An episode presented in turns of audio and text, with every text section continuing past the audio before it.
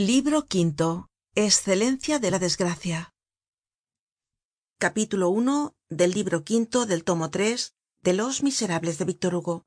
Traducido por nemesio fernández cuesta. Capítulo i mario indigente. La vida empezó á ser muy áspera para mario. Comerse la ropa y el reloj no era nada. Se vio reducido á esa situacion inesplicable que se llama comerse los codos cosa horrible que quiere decir días sin pan noches sin sueño y sin luz hogar sin fuego semanas sin trabajo porvenir sin esperanza. La levita rota por los codos el sombrero viejo que hace reir á las jóvenes la puerta que se encuentra cerrada de noche porque no se paga á la patrona la insolencia del portero y del bodegonero la burla de los vecinos las humillaciones la dignidad ultrajada el trabajo de cualquier clase aceptado los disgustos la amargura el abatimiento. Mario aprendió á devorar todo esto y á no tener que devorar muchas veces mas que estas cosas. En estos momentos de la existencia en que el hombre tiene necesidad de orgullo porque tiene necesidad de amor se vio burlado porque andaba mal vestido y ridículo porque era pobre a la edad en que la juventud inflama el corazon con imperial altivez bajó mas de una vez los ojos á sus botas agujereadas y conoció la injusta vergüenza el punzante bochorno de la miseria. Prueba terrible y admirable de que los débiles salen infames y los fuertes sublimes.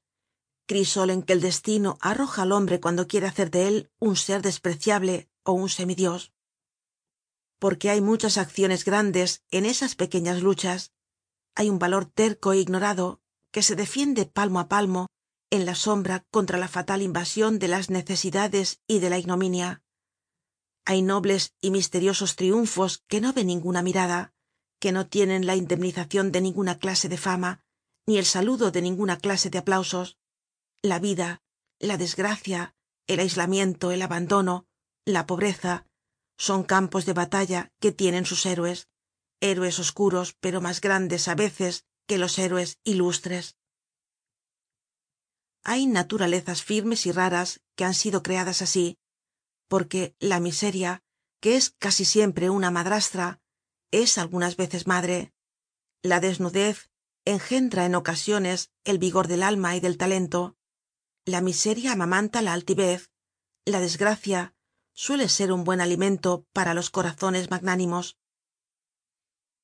hubo una época en la vida de mario en que él mismo barria su miserable cuarto en que él mismo iba á comprar dos cuartos de queso de brie á casa de la frutera en que esperaba que cayese la oscuridad del crepúsculo para entrar en la panadería y comprar una libreta que llevaba furtivamente á su buhardilla como si la hubiera robado.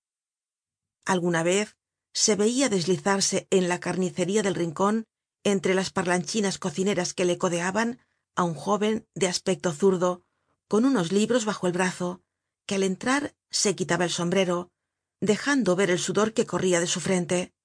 Hacia un profundo saludo á la carnicera sorprendida otro al criado de la carnicería. Pedia una chuleta de carnero la pagaba dando seis ó siete sueldos la envolvia en un papel la ponia debajo del brazo entre dos libros y se iba. Aquel joven era mario con aquella chuleta que cocia él mismo vivia tres dias el primer dia comia la carne el segundo se bebia el caldo y el tercero roia el hueso. En varias ocasiones la tia gillenormand hizo tentativas y le envió los sesenta doblones. Mario se los devolvió siempre diciendo que nada necesitaba.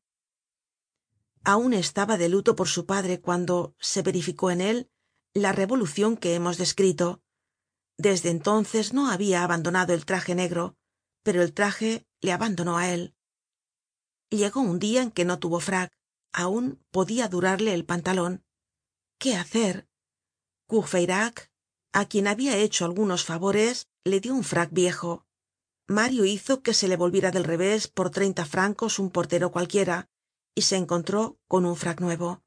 Pero era verde y mario desde entonces no salió sino despues de caer la noche con lo cual hacia que su traje pareciese negro. Queria vestirse siempre de luto y se vestia con las sombras de la noche. Al través de todo esto se recibió de abogado. Se creia que vivia en casa de courfeyrac casa que era decente y en la cual un cierto número de libros de derecho sostenidos y completados por algunos volúmenes de novelas descabaladas figuraban la biblioteca que exigen los reglamentos. Se hacia dirigir las cartas á casa de courfeyrac. Cuando mario fue abogado dio parte á su abuelo en una carta fría pero llena de sumision y de respeto. El señor gillenormand cogió la carta temblando la leyó y la tiró hecha cuatro pedazos al cesto.